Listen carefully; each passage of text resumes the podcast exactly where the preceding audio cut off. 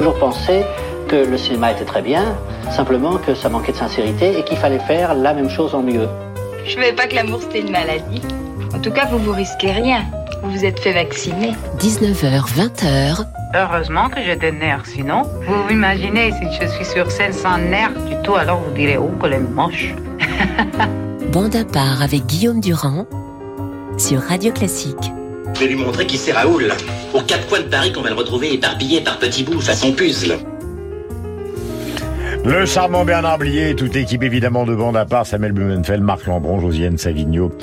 Moi-même, Philippe Gau, évidemment, à la production. Nous sommes ravis de vous retrouver. Nous allons nous intéresser cette semaine aux insubmersibles. Dans la bande-annonce, j'expliquais, ou plutôt je rappelais cette phrase du général de Gaulle à propos de son ennemi fondamental Pétain. La vieillesse est un naufrage. Et bien, dans le domaine de l'art, ça peut être le cas, mais ce n'est pas forcément le cas. Et c'est ce que nous allons vous montrer, vous démontrer ce soir, avec des gens aussi différents que Bach, Verdi, les Rolling Stones, Patrick Modiano ou Robert De Niro. Prenons l'exemple de Giuseppe Verdi, 1813-1901. Il a fallu attendre la toute fin de sa vie et qu'il ait passé le XXe siècle pour qu'une attaque le laisse froid euh, malheureusement disparu euh, en six jours, mais pendant toute sa vie, il n'a pas arrêté de composer, composer, composer et énormément voyager. Par exemple, voici un extrait de Falstaff achevé en 1893.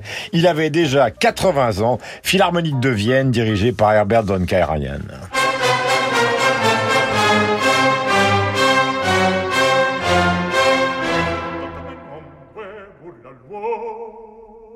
nato burlone, burlone, burlone, tutto nel mondo è burlaflone. È nato. burlone, burlone, burlone, tutto nel mondo è burlaflone. È nato. burlone, è nato. Burlone, burlone, burlone, tutto nel mondo è. È nato. Burlone, burlone, burlone, tutto nel vento, tutto nel vento, tutto nel tutto nel tutto nel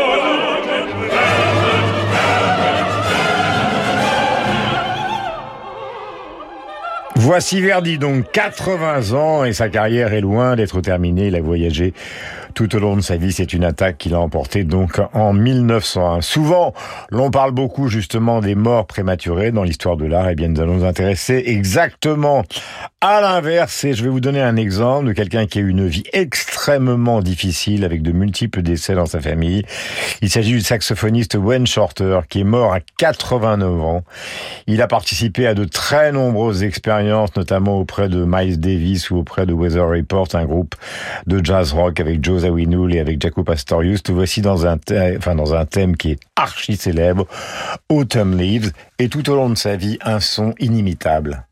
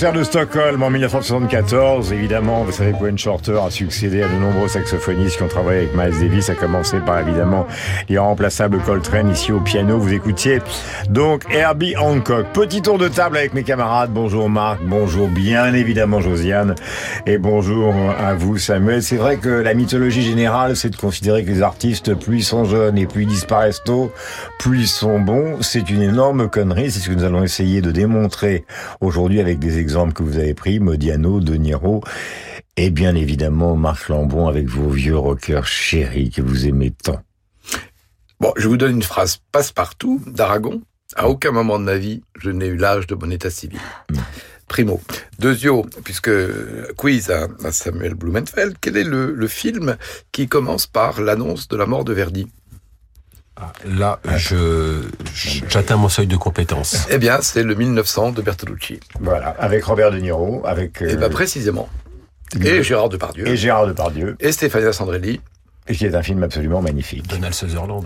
Alors, voilà, il y a une sorte de... C'est évidemment Lambron... Non, mais Lambron, il est là pour gâcher l'ambiance. Oui, oui. y avait une ambiance formidable. Lambron arrive, il sèche tout le monde, le professeur. Et donc, nous sommes arrêtés. Mais non, Marc, vous avez probablement vu l'autre jour l'un de vos héros, Mick Jagger, interrogé par Laurent Delahousse dimanche dernier, puisque le nouvel album des Stones sort. Alors, les Stones, c'est un peu comme Modiano. On a tendance à dire toujours le même roman, toujours le même album. Sauf qu'au fond, c'est un petit peu la définition du style, de se ressembler, de se ressembler. Bien évidemment, les albums des Stones ne sont pas tous aussi bons les uns que les autres. C'est vrai, ma chère Josiane, avec les romans de Modiano. Il y en a des fantastiques et d'autres qui sont plus approximatifs. Mais l'important, Oh, je dirais pas approximatif Enfin. quand même. l'important, c'est qu'ils existent comme Mick. Il y en a qui s'effacent, voilà. Moi, je suis pas vraiment un euh, amateur de nostalgie. Moi, j'habite dans le, présent et j'aime les choses de maintenant. J'aime la nouvelle musique euh, de Rolling Stones et je pense pas à le, à passé. Je reste pas dans les années 60 et j'ai dit au producteur de ce disque, le nouveau de Rolling Stones, j'ai dit, euh, je veux pas qu'il est comme euh, un ancien disque Sticky Fingers ou quoi. Je voudrais un disque qui est fier aux histoires de Rolling Stones, mais euh, avec le son de maintenant. Voilà Mick Jagger interrogé par Laurent Delahousse, l'occasion évidemment puisque l'album est sorti il y a deux jours, de reprendre un- l'extrait qui est sorti un petit peu partout dans le monde entier. Voici Angry.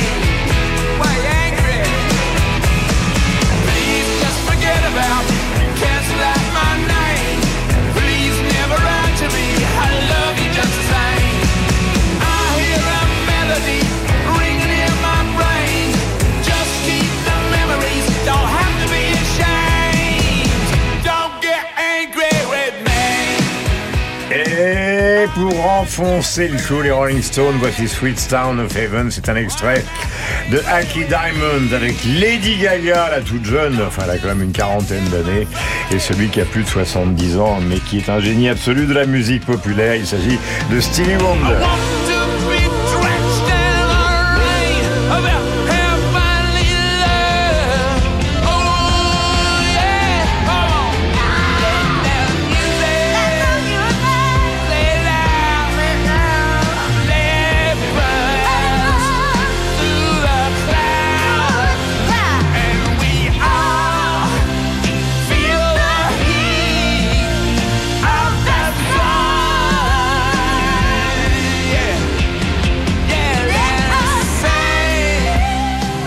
Vous êtes un peu notre spécialiste de justement euh, du rock and roll et de cette musique au fond. Qu'est-ce qui maintient en vie sur scène? Parce qu'il faut les voir sur scène après 80 ans. Cette joyeuse bande qui a au fond euh, tout essayé, tout pratiqué, euh, avec des excès pour certains absolument phénoménaux, mais ils sont toujours là et quand ils font la promo de leur album chez Jimmy Fallon autour de toute la terre, eh bien c'est une sorte de vague qui s'emporte alors qu'il y a encore quelques années on les appelait les papis du rock avec un air méprisant. Les papis du rock sont bien là. Oui, pour Jagger, c'est plutôt l'aérobic que la cocaïne quand même depuis depuis 30 ans. Euh, maintenant, il y a une phrase dans une de leurs chansons, Wild Horses, Wild Horses, sur l'album Sticky Fingers, dont parlait Jagger, qui est la suivante, qui résume tout à mon avis. Let's do some living after we die. Vivons encore un peu après notre mort. Eh bien, pour moi, c'est une définition de la longévité des Rolling Stones. Est-ce qu'on peut donner une explication, par exemple, du côté des romanciers, car c'est vrai, Josiane, que les romanciers, c'est pas exactement la même, euh, comment dirais-je, la, la, la même équation. Mais c'est vrai que Modiano, euh, aujourd'hui, est un auteur qui vient de sortir un nouveau livre qui s'appelle La danseuse, qui est un livre court, mais qui est un livre réussi.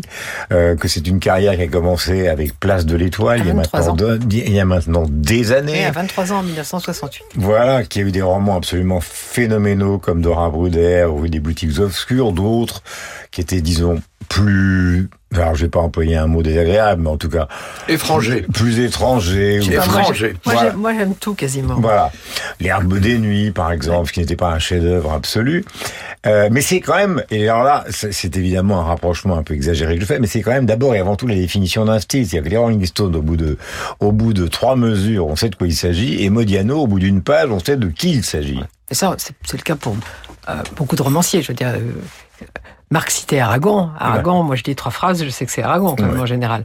Mais euh, mais il est, on va on va parler de, de la manière dont il est insubmersible. On en parlera tout à l'heure. Mais alors il y a d'autres insubmersibles. Si on parle par la quantité, Modiano c'est pas par la quantité. Mais il y a quand même une une insubmersible record euh, sur la planète à mon avis, c'est Joyce Carol Oates, Mm. 85 ans et elle sait même pas le nombre de livres qu'elle a écrit. Mm. C'est incroyable. Et qui sont Mais- tous d'une qualité absolument remarquable, pour la plupart. Pour la plupart, pour la plupart, et, mais de genres différents souvent. Elle, elle a pas ce, cette espèce d'harmonie qu'on trouve chez Modiano. C'est ça dont on va parler sans doute. Il est insubmersible par là. Oui, et en plus, Joy Carol Oates, euh, contrairement à Modiano, elle enseigne. C'est-à-dire que non seulement elle écrit, mais en plus, elle donne des cours à l'université. C'est-à-dire qu'elle a toujours une activité sociale importante, alors que Modiano, depuis le prix Nobel, il vient un petit peu euh, retiré. Avant d'écouter euh, d'autres personnages qui, justement, ont fait de leur carrière une longévité exceptionnelle, on va prendre un exemple français un petit peu amusant. C'est Hugo Frey, qui a 94 ans, et qui entend toujours siffler le train, ce qui est plutôt une bonne chose. J'ai pensé qu'il valait mieux nous quitter sans un adieu. Je n'aurais pas eu le cœur de te revoir.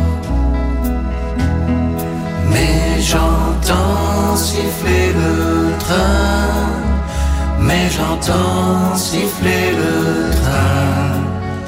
Que c'est triste un train qui siffle dans le soir. Je pouvais t'imaginer toute seule abandonnée sur le quai dans la cohue des au revoir. Mais j'entends siffler le train, mais j'entends siffler le train, que c'est triste un train qui siffle dans le soir.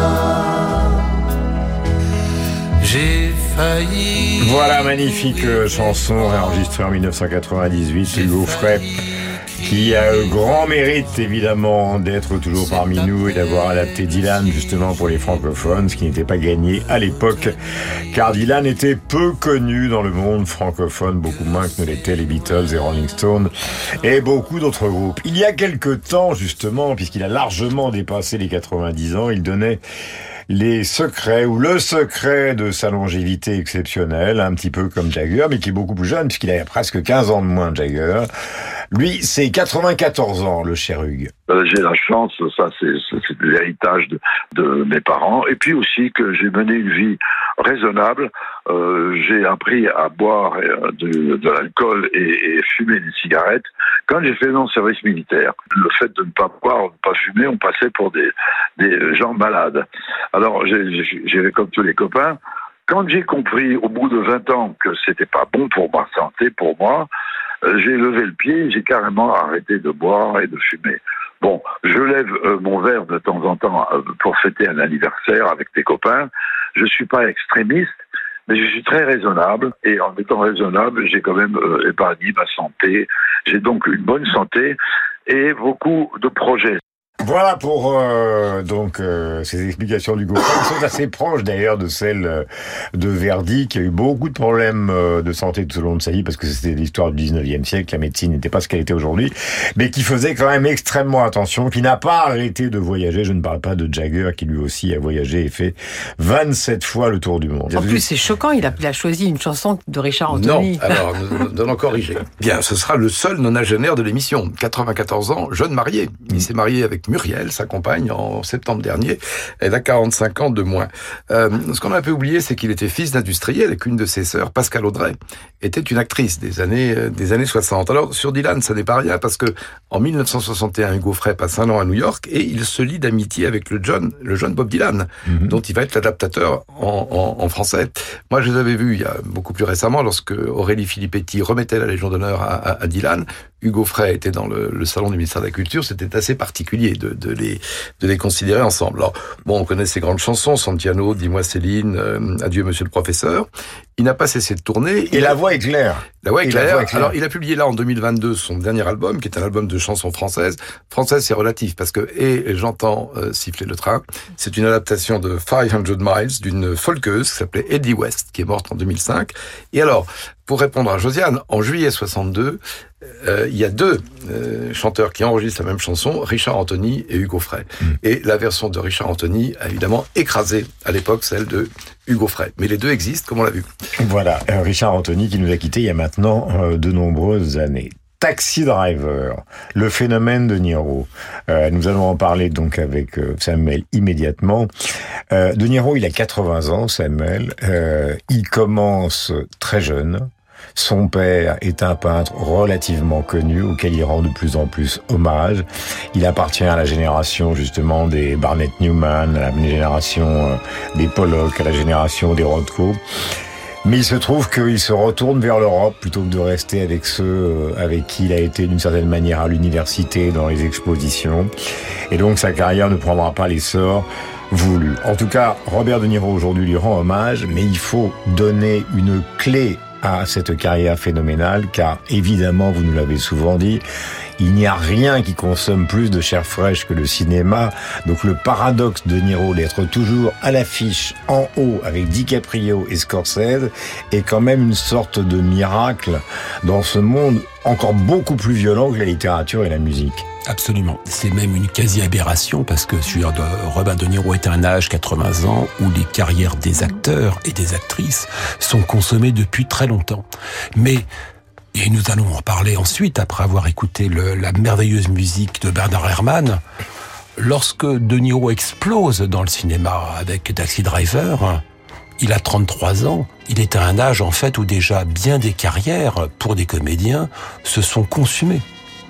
Donc, il en fait... le fameux lorsque- rôle de Trevor Bickles.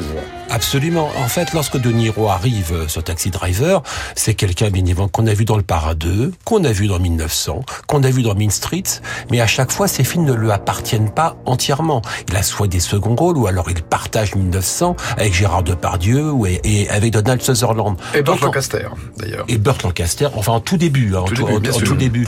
Mais en fait, lorsque De Niro arrive, donc à cet âge-là de 33 ans, où bien souvent, où en fait on peut, on peut déjà désespérer de beaucoup de comédiens parce que leur carrière, si tu veux, leur carrière en général ne peut plus démarrer à cet âge-là. Et en fait, il explose à un âge, on va dire entre guillemets, canonique. Ouais.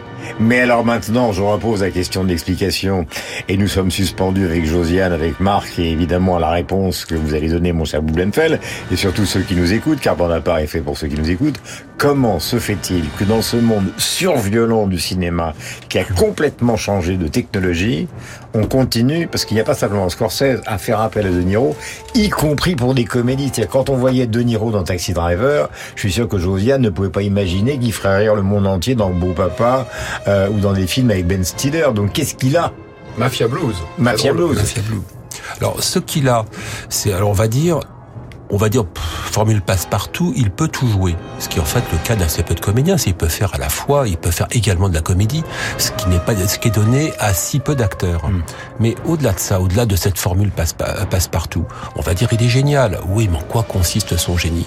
Et tout simplement, Robert De Niro vous apporte cette créativité qu'apporte si peu- que procure si peu de comédiens. Alors concrètement, qu'est-ce que ça donne sur Taxi Driver? Taxi Driver, c'est un film, si vous voulez, qui a plusieurs paternités. Vous avez Martin Scorsese derrière la caméra. Vous avez un scénario de Paul Schrader qui est un des plus beaux scénarios d'histoire du cinéma. Donc véritablement, parmi ces deux pères, comment s'insère De Niro? De Niro s'insère de manière en fait assez simple.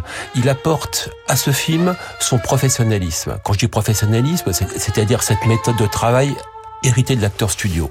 En l'occurrence, il va incarner un chauffeur de taxi, il va devenir un chauffeur de taxi dans la vie.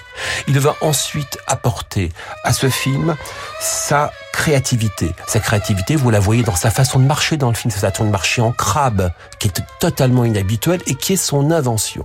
Enfin, il apporte à ce film son sens de l'improvisation, sens de l'improvisation que l'on découvre dans cette, cette scène iconique Are You Talking to Me où, je, où il joue avec son, son pistolet. Donc concrètement, que se passe-t-il avec Taxi Driver? Eh bien, quand nous entrons dans ce film, on se demande mais qui est cet acteur, Robert De Niro? Quand nous sortons de ce film, nous nous demandons désormais qui est l'individu De Niro?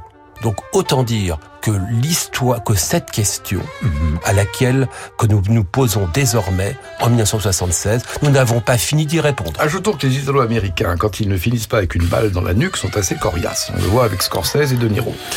Je voudrais dire que euh, ce qui est aussi commun à De Niro et Modiano, c'est une sorte non pas de refus de s'expliquer parce qu'il parle, il donne des interviews, mais c'est toujours un peu laconique et c'est le cas de Modiano souvent.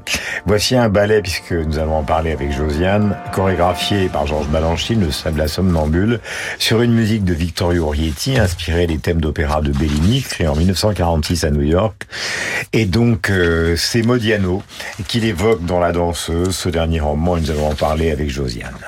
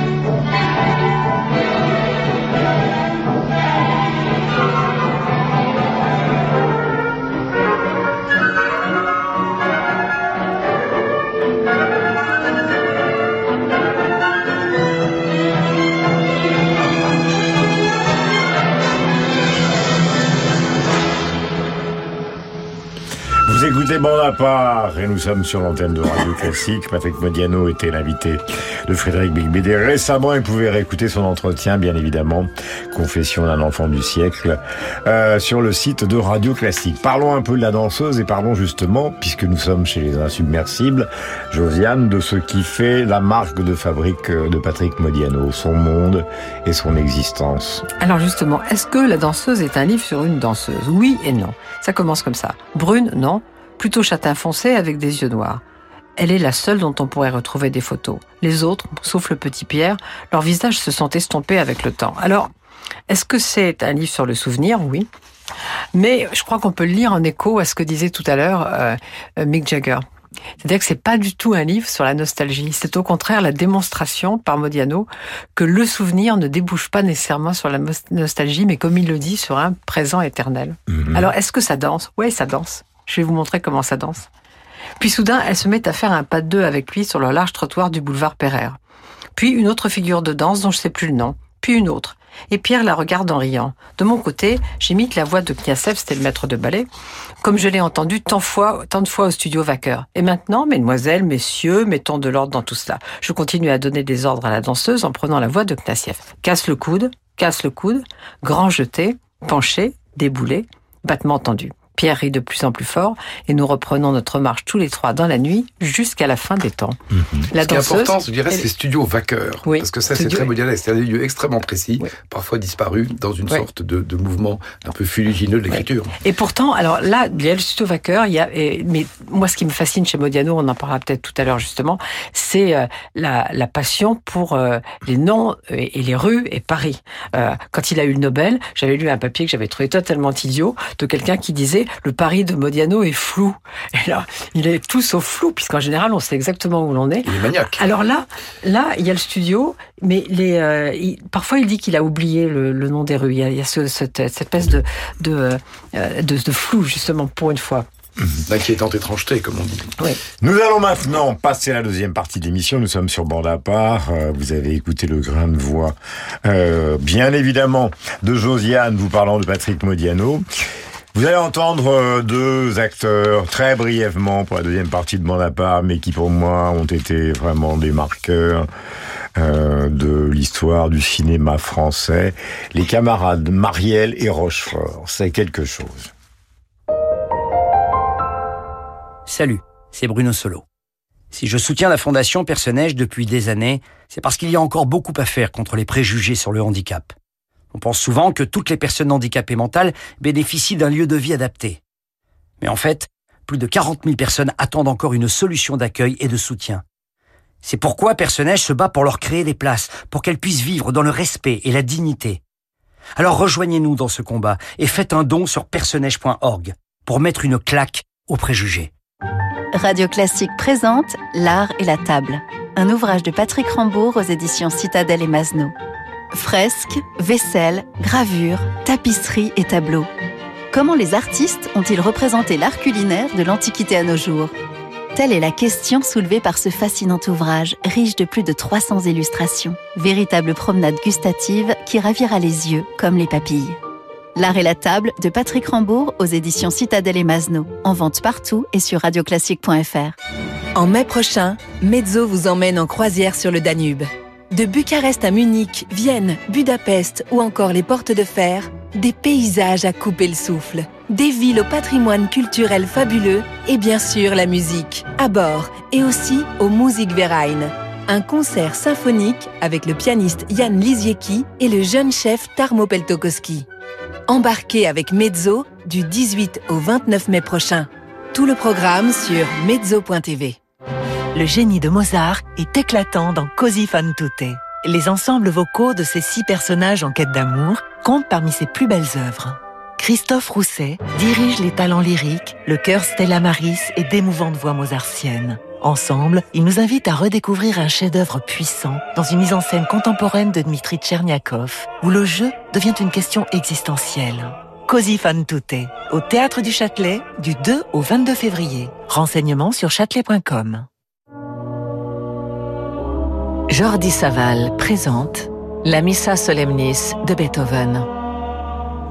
Après une intégrale des symphonies de Beethoven, classée par le magazine Gramophone parmi les 50 meilleurs enregistrements Beethoven jamais réalisés, Jordi Saval livre une lecture lumineuse du testament musical qu'est la Missa Solemnis.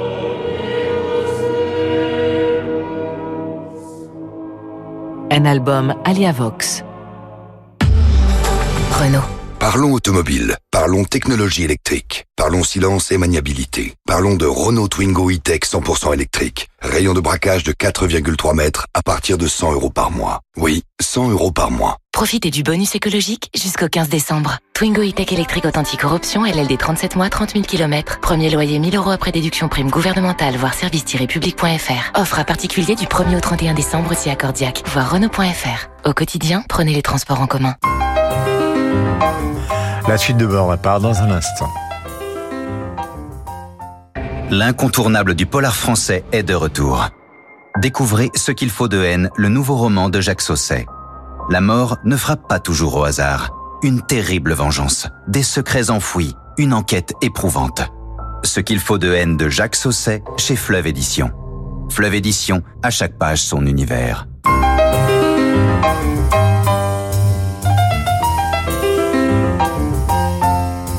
Suis Jean-Pierre Mariel, l'acteur. Oui, je vois. Voilà. C'est tout.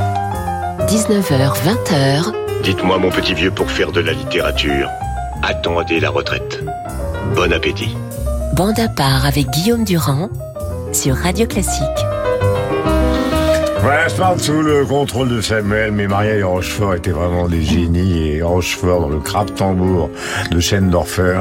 Euh, J'ai rarement vu une partition d'acteur aussi émouvante de cet homme malade qui va jusqu'au bout du monde pour retrouver Jacques Perrin, qu'il a trahi donc dans, dans ce lit de ce film qui est tiré donc euh, d'un roman. Jean-Sébastien Bach, euh, alors Jean-Sébastien Bach est aussi un exemple de longévité relative, mais longévité en tout cas pour son époque, 1685-1750, L'Art de la Fugue, c'est une œuvre inachevée, publiée après sa mort, et c'est au piano d'Anil Trifonov que je vous présente.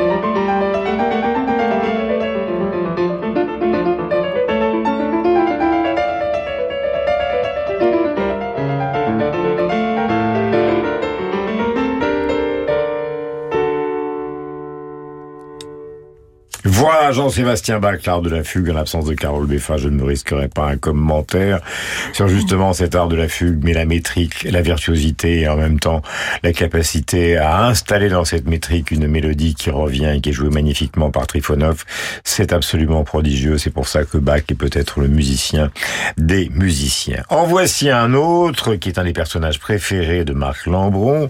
Il a 82 ans, il se promène à l'année dans deux cars noirs lui permettent de donner des concerts à travers le monde entier, pas simplement les États-Unis, le monde entier. Il s'appelle Bob Dylan, il a 82 ans. Je l'ai même vu aux arènes de Bayonne. Il fallait quand même le faire, de penser qu'un jour Bob Dylan débarquerait chez les taureaux à Bayonne. Eh bien, il l'a fait. Voici l'extrait de l'album Fallen Angels. Bob Dylan a tout fait. Il a fait du folk, il a fait de la musique électrique, il a évidemment repris euh, des grands standards de la musique américaine. Il lui arrive de chanter un peu comme ça, mais il lui arrive aussi de chanter comme un crooner. Le personnage est inouï, le personnage est mystérieux. Le voici dans Melancholy Mood. Forever haunts me, steals upon me in the night.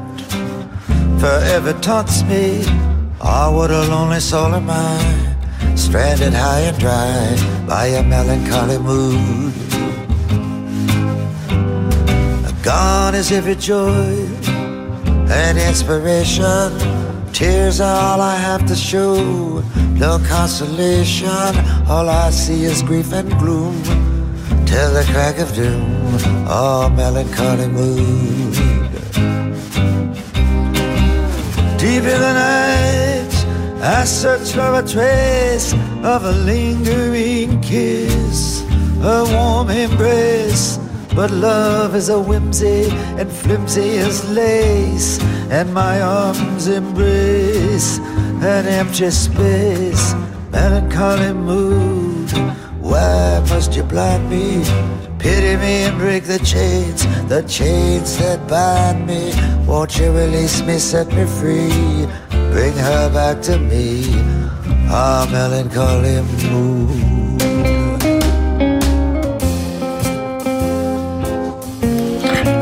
Voilà ces dernières années, les mêmes musiciens derrière lui. Dylan ne joue pratiquement plus de guitare pour des questions qui sont liées à de l'arthrose. Mais alors, ce qui est étonnant, euh, mon cher Marc, c'est que des années auparavant, on disait qu'il chouinait, qu'il grinçait, qu'il était totalement incompréhensible. Et là, on entend un titre euh, qui est d'une limpidité absolue. 2016. Mais parce qu'il il est habité par des fantômes. Euh, le sien et celui des autres. Bon, en effet, 82 ans. Euh, songez que c'est une des légendes déjà des années 60, comme Kennedy, Warhol ou Martin Luther King, qui ont tous disparu de longue date, et il est toujours là. Vous avez souligné la polymorphie, euh, la variété de son répertoire, des genres qu'il aborde, euh, au point qu'un critique musical, Grill Marcus, l'a défini comme une sorte de, comme le président d'une république invisible, une république musicale qui couvrirait par cartographie tous les, USA. Euh, point commun avec Modiano, euh, prix Nobel de littérature. Euh, en 2016, l'année de, de Melancholy Mood, plus riche car il a cédé en 2020 son catalogue pour 300 millions de dollars, mais ça ne l'empêche pas d'être toujours, comme vous l'avez dit, sur la route depuis des décennies. C'est le Never Ending Tour. Euh, euh, et oui, voilà, il est sur la route comme Kerouac, il est un peu le, comme le Wanderer, le voyageur schubertien des romantiques, ou comme le juif errant. Alors, euh, vous avez dit que oui, Arthrose, ces dernières années, il ne jouait plus que du piano, mais récemment, il y a quelques semaines, il a joué avec les Heartbreakers, l'ancien groupe de Tom Petty, et il est revenu à la guitare. C'était signalé pour les, pour les fans. Enfin, ce que nous avons entendu, donc Melancholy Mood, c'est un standard de 1939 qui avait été joué par Artie Shaw ou par euh, Sinatra. Et eh bien, il le, il le revisite, euh, fantôme éternel de la musique américaine qui se réincarne en lui. C'est aussi le côté modianesque de Bob Dylan. Voilà, Modianesque et insubmersible. Nous vous souhaitons évidemment euh, de vivre et de nous donner les albums encore pendant des années, sans compter bien évidemment tournées, idem pour les Stones, idem pour ces musiques que nous réécoutons, et idem pour Robert De Niro, donc qui est à l'affiche, il faut le citer, d'un film qui va bientôt sortir, Sam, qui s'appelle The Killer of the Flower Moon, qui est une histoire donc de- qui se passe dans une réserve indienne. Si mes renseignements sont bons, car je ne l'ai pas vu, cette réserve tout d'un coup révèle dans son sous-sol des richesses extraordinaires et les meurtres s'enchaînent. Et voici que- voilà, et voici que donc interviennent euh, De Niro et Leonardo DiCaprio pour la première fois ensemble euh, à l'écran. Alors évidemment, vous avez parlé de, de Taxi Driver, mais alors moi j'ai une vague mémoire. Alors c'est pas tous des chefs-d'œuvre absolus, mais enfin quand même, euh, vous avez Mission, vous avez Voyage au bout de l'enfer, vous avez tous les Scorsese, vous avez les Parrains, vous avez des films qu'il a réalisés lui-même, euh, deux films, un sur son enfance en Italie, un euh, Raison d'État, si ma mémoire est bonne, Absolument. avec Matt Damon Il qui est sur la CIA. Il était une fois dans le Bronx, son premier film, qui Ouais. est un film en partie autobiographique, qui sont deux très beaux films. Euh, et deux très beaux films et deux très bons films. Pourquoi De Niro en a-t-il seulement réalisé deux? Parce qu'en fait, c'est d'abord un acteur. Réaliser un film prend beaucoup de temps. Et son art s'exerce d'abord, fondamentalement, devant la caméra. Alors, question fondamentale, comment se fait-il que cet homme est probablement avec Nicholson, mais Nicholson a été malade les dernières années de sa vie, on le sait, comment se fait-il que cet homme est aligné autant de chefs-d'œuvre? C'est-à-dire que, vous me l'avez dit en préparant cette émission, il n'y a pas d'équivalent dans l'histoire du cinéma. Il y a effectivement, il y a vraiment très peu d'équivalents. D'abord, De Niro tombe à la bonne époque du cinéma, les années 1970, le grand âge d'or du cinéma américain avec les années 1930 et aussi également les années 1940. Donc il a véritablement s'offre à lui de multiples grands scénarios, mais on peut dire que véritablement pendant dix ans, euh, en Taxi Driver, elle était une fois en Amérique. Robert De Niro n'apparaît presque que dans des chefs-d'œuvre. C'est Il était une fois en Amérique, la musique est d'Ennio Morricone, c'est un film de Sergio Leone de 1984. Ça dure 5 heures, vous vous asseyez dans votre fauteuil et vous avez le sentiment que ça dure 5 minutes.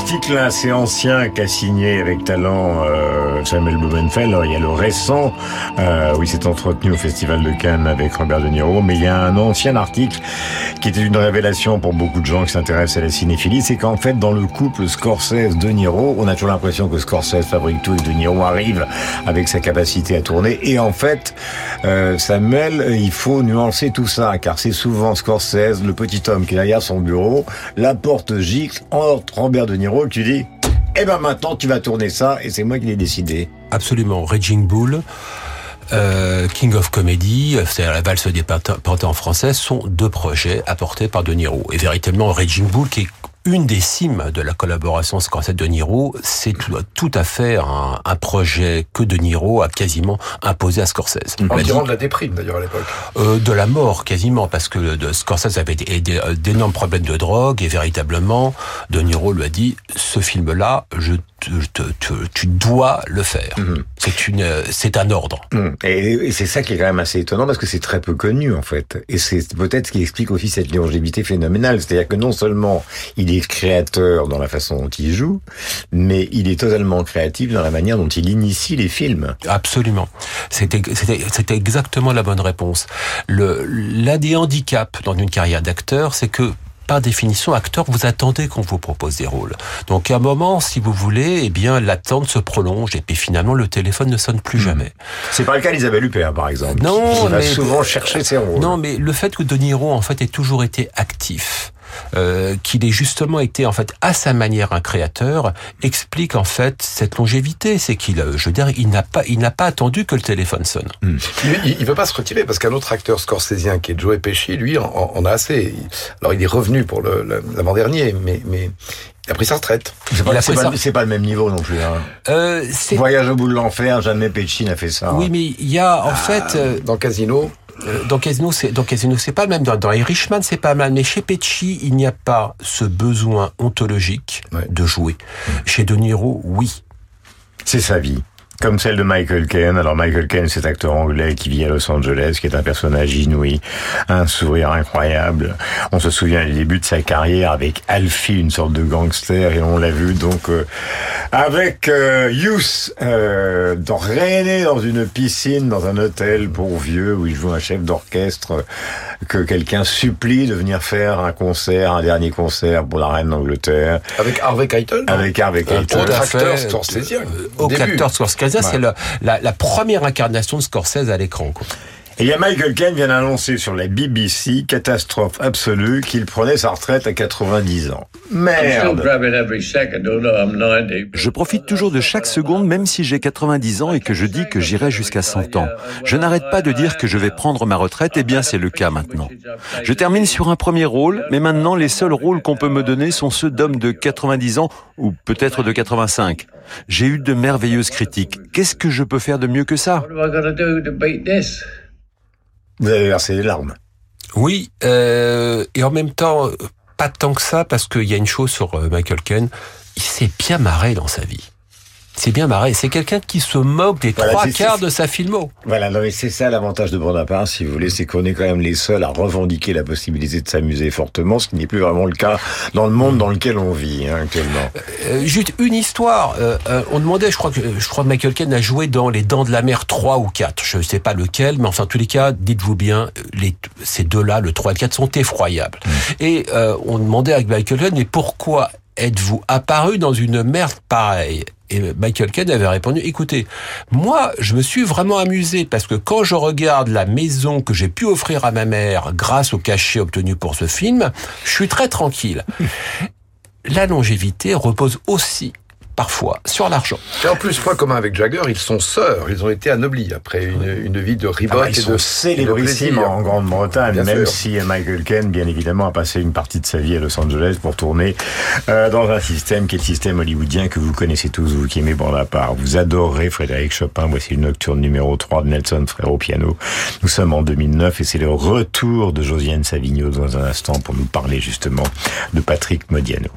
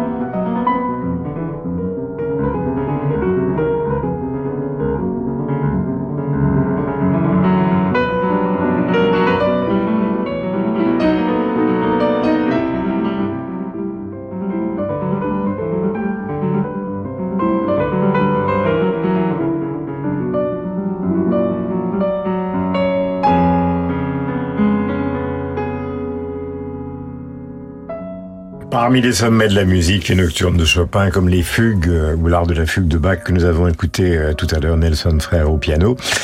Et un choix que vous nous expliquez, Josiane. Et oui, on a choisi Chopin parce que, décidément, ma voix ne s'arrange pas, c'est à cause de Patrick Modiano. On a choisi Chopin parce qu'il y fait allusion, Patrick Modiano, dans son discours à l'occasion de la réception du Nobel, et je crois qu'on va l'entendre.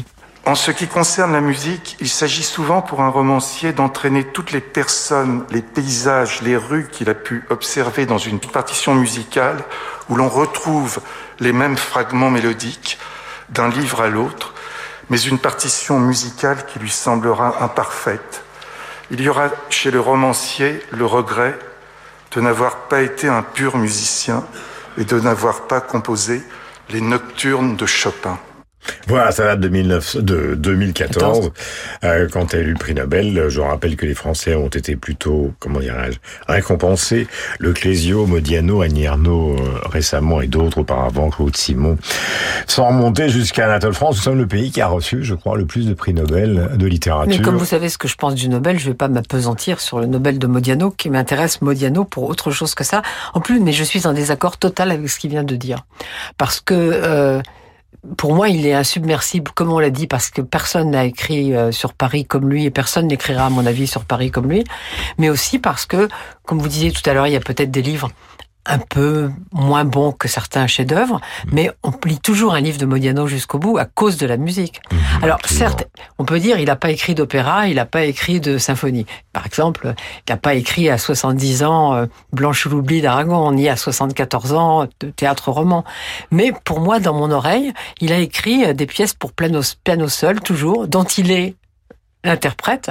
Et il n'y a jamais une faute quoi. il n'y a jamais une faute de main il n'y a jamais un accord qui tombe mal.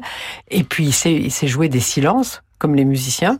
Donc moi je pense que c'est un très bon musicien Patrick Modiano nous allons écouter maintenant, pour revenir euh, à un autre insubmersible que nous évoquions tout à l'heure, euh, un film célèbre de Michael Mann qui s'appelle It, qui polarise un policier joué par Pacino et un gangster qui est joué par, encore une fois, euh, un, un Robert De Niro absolument exceptionnel. C'est le moins qu'on puisse dire. Ils n'ont qu'une seule scène commune dans ce film qui est très long et dans lequel on retrouve aussi Val Kimmer. Voici la musique, elle est d'Eliot Goldenthal. Et ce film, euh, comme tout à l'heure, il était d'une fois l'Amérique, est un chef-d'œuvre absolu, il date de 1995.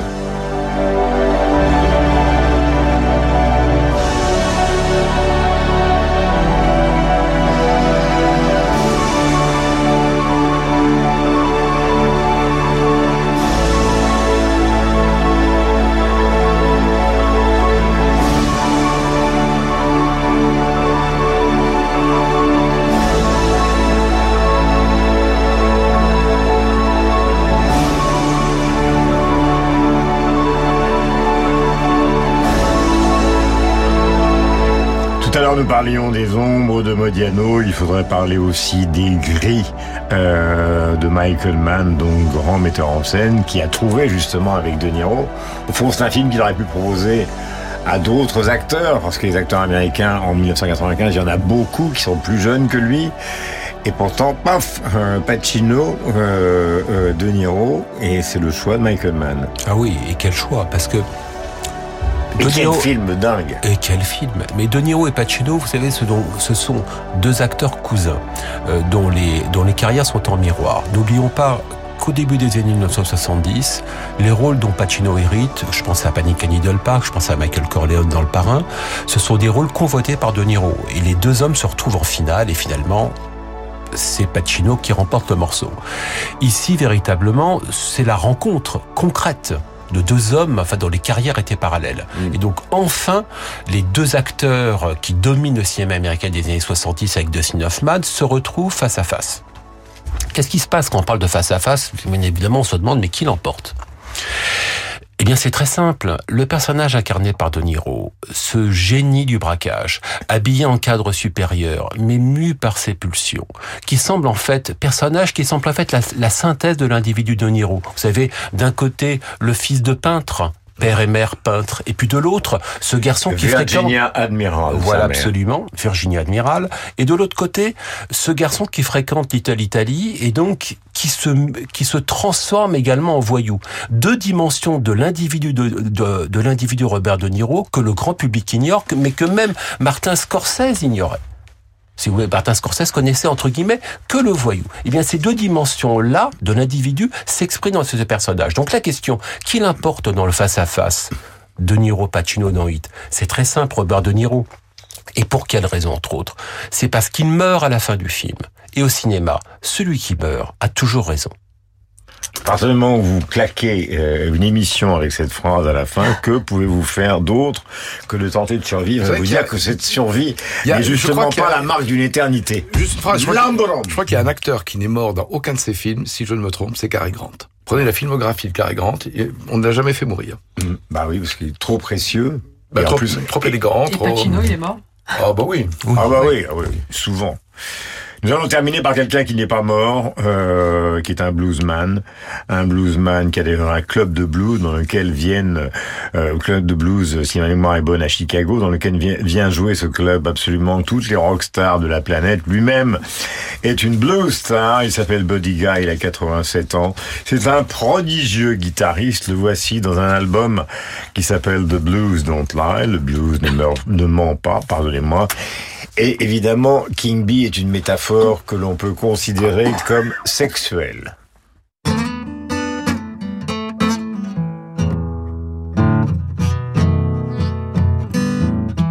I'm a king bee. I can buzz around your hide.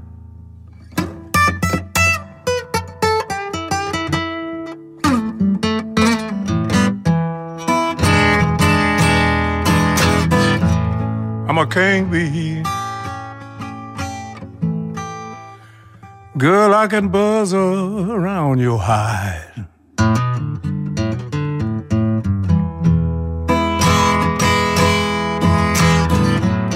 You know I can buzz a little better, baby. If you just let me come inside.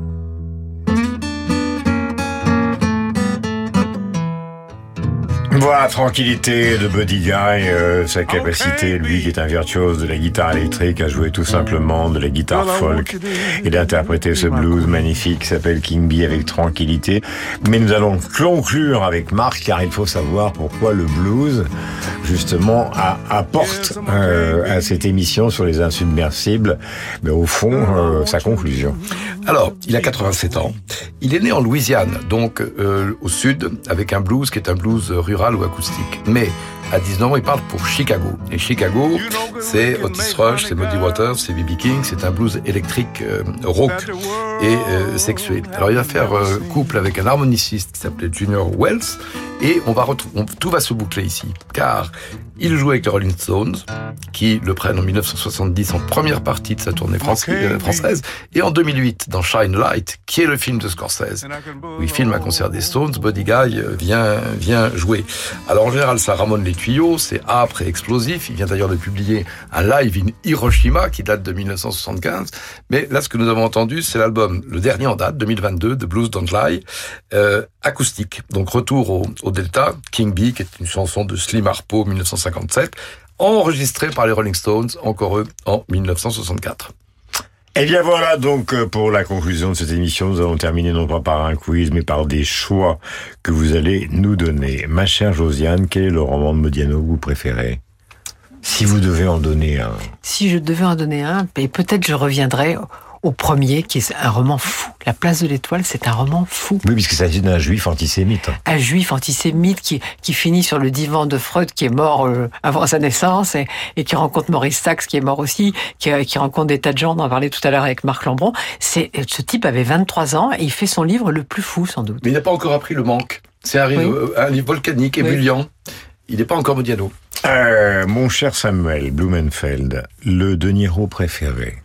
Il était une fois en Amérique de Sergio Leone. De Niro qui incarne à la fois un homme de 40 ans, puis un homme de 80 ans, et qui nous signifie en fait qu'il est déjà éternel, et que l'acteur qu'il était en 1984, en fait, annonce l'acteur qui se trouve désormais sous nos yeux en Mais il vous 2023. électrise, hein, vous. À chaque fois que vous allez le voir, vous êtes dans, dans vos petits chaussons, vous tremblez, vous avez un sourire, vous avez l'impression de voir le cinéma devant Il vous. joue, Quoi. il joue un gangster juif dans Comment un film plein d'Italiens et d'Italo-Américains. Absolument. Ça, Guillaume, je suis sensible à l'intelligence au génie.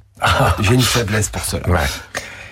Eh bien, vous êtes très déçu avec moi, Marc, euh, puisqu'il s'agit des Rolling Stones, l'album préféré des Rolling Stones. C'est sûrement pas le dernier, euh, Sticky Fingers.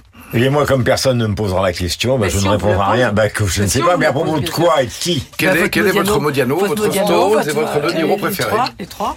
Alors pour ce qui est du Modiano. Euh, non, je vais commencer par euh, De Niro. Euh, pour moi, c'est Casino. Casino est un, une espèce d'opéra dingo. Euh, qui a été un bid absolument fou et qui a été produit par euh, une société qu'on pensait totalement extérieure au cinéma. Elle a été produite par Francis Bouygues, qui a eu une société de cinéma pendant un certain temps. Et je dois dire que la partenaire de de, de Niro à l'écran, à savoir euh, Sharon Stone. Sharon Stone. Sharon Stone est absolument inouïe dans le rôle de la prostituée dingo. Euh, on va se limiter là, parce qu'autrement... Les euh, Stones, quand même. Ouais, les Stones. Ah, Modiano, quand même. hein. Alors Modiano, moi je serais, je, je pense que Dora Bruder est un des livres qui m'a beaucoup euh, touché pour des raisons que je n'ai pas le temps d'expliquer. Quant aux Rolling Stones, eh bien c'est extrêmement simple. Je ne donnerai qu'un seul titre parce que ça correspond à mon enfance. J'avais une marraine qui vivait à Londres et je l'ai suppliée de m'envoyer un écho de ce que l'on avait entendu dans le pop club de José Arthur sur une autre radio à l'époque, Satisfaction.